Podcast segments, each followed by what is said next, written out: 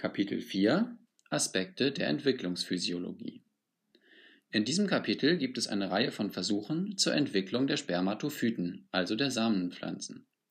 Der Same einer Samenpflanze besteht von außen gesehen aus der Testa, der Samenschale, dem Endosperm darin, das ist das Nährgewebe, und in der Mitte davon dem Embryo. Der Embryo wiederum besteht aus den Kotyledonen, das sind die Keimblätter, also die ersten Blätter, die später sprießen werden, dem Hypokotyl, das ist der Keimstängel, und der Radicula, das ist die Keimwurzel. Diese Wörter sind relativ selbsterklärend.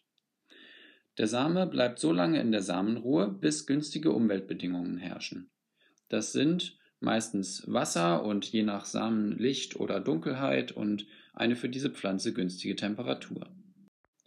Mehr zur Keimung kommt in den Folgen zu den einzelnen Versuchen.